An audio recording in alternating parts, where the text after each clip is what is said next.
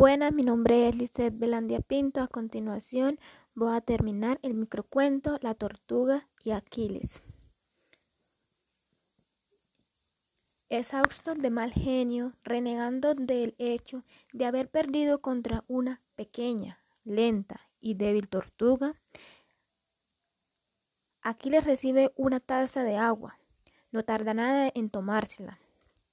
Efectivamente, estaba sediento pero también tenía sed de venganza. De repente interrumpió la rueda de prensa de la tortuga. Se detuvo mirándolos fijamente en el centro de la sala de grabación. Todos podían observar que sus largas y delgadas piernas temblaban, con, respiraciones profundas, mirada fría y aterradora. En unos segundos se convirtió en el centro de atención de la grabación. Hubo un minuto de silencio. ¿Quién podría imaginar que el gran Aquiles en ese momento tenía muchas emociones encontradas?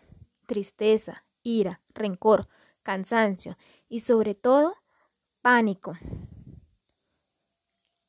Las miradas que estaban puestas en él fueron consumiendo lentamente la poca energía que le quedaba.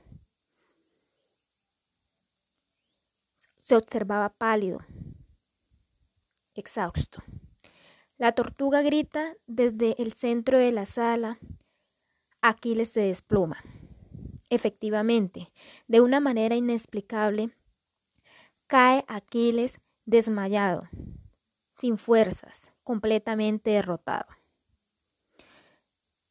La tortuga asustada deja la grabación. Con todas sus fuerzas se dirige rápidamente donde se encuentra Aquiles. Ella lo llamaba. Aquiles, Aquiles, despierta por favor. Pero Aquiles no respondía.